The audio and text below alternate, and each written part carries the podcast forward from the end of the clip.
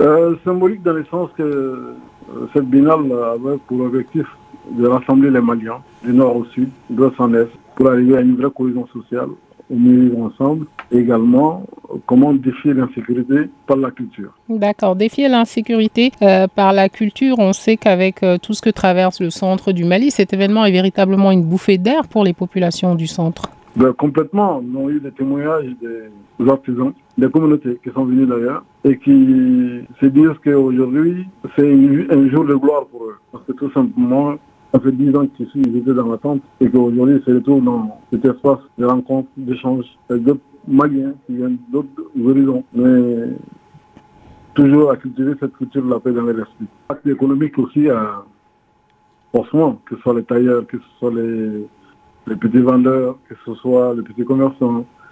Et on sent un engouement, on sent également une sorte de bouleversement total.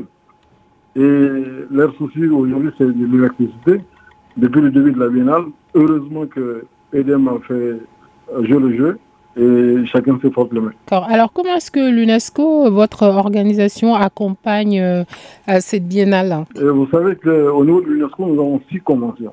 Il y a la convention de 1954 qui parle de la formation des agents des forces de défense et de sécurité pour la protection du patrimoine.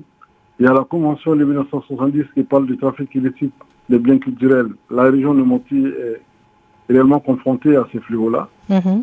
Il y a la Convention de 1972 qui parle de la protection du patrimoine bâti.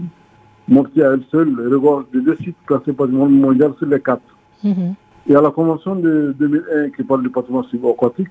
Monti est une zone de pêche. Et l'idée aussi, c'est de voir comment on peut utiliser le fleuve, exploiter le fleuve, pour faire en sorte que le patrimoine qui s'y retrouve soit quand même des endroits emblématiques pour les visites. Il y a la Convention de 2003 qui parle du patrimoine immatériel.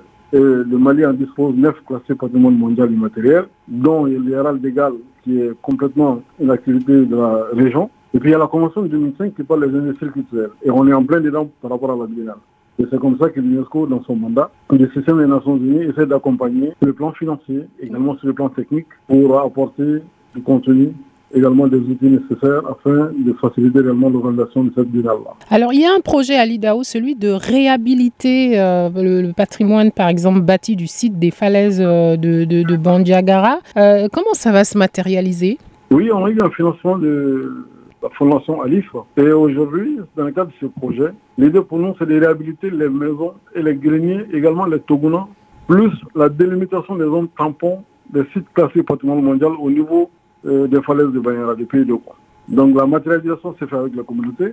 Nous avons aujourd'hui à peu près construit plus de, réhabilité plus de 810 maisons, 54 greniers et plus de 90 euh, Parallèlement à ça également, nous essayons d'accompagner les femmes dans le cadre des activités généralistes de revenus également les jeunes, tout ce qui est promotion des périmètres irrigués et tout ce qui s'ensuit. Donc voilà un peu notre, ce qui justifie notre présence ici aujourd'hui mmh. et accompagner également des, régions comme Banyara qui sont les nouvelles régions à d'autant des matériels d'orchestre neufs pour au moins mieux se préparer et affronter également les compétitions de la Biennale. Vous avez aussi animé des panels euh, thématiques euh, pour engager un petit peu la, la réflexion. Hein? Oui, évidemment, on a animé un panel sur l'impact de la culture dans l'économie de la région. Vous savez que la région de Mopti regorge des sites potentiels et qui représente aujourd'hui 45% du budget de la région. Malheureusement, malheureusement, compte tenu de la crise, ça a complètement sauté. Et aujourd'hui, nous avons des outils de financement au niveau de l'UNESCO dont on appelle le Fonds international pour le développement de la culture. Mhm. Nous avons également des fonds pour les assistances internationales. Nous essayons de faire euh, connaître au niveau de la population et que les acteurs culturels puissent également solliciter ces financements-là, surtout au niveau des communautés. Deuxième panel aussi parle de du rôle de la culture dans la gestion des conflits. Comme le stipule, le, stipule le, le préambule de l'UNESCO, la guerre prenant naissance dans l'esprit des hommes, c'est dans l'esprit des hommes qu'il faut élever les défenses de la paix. Et notre démarche consiste aujourd'hui de travailler sur l'homme malien, afin que son esprit puisse s'orienter vers la paix et de s'orienter vers la guerre.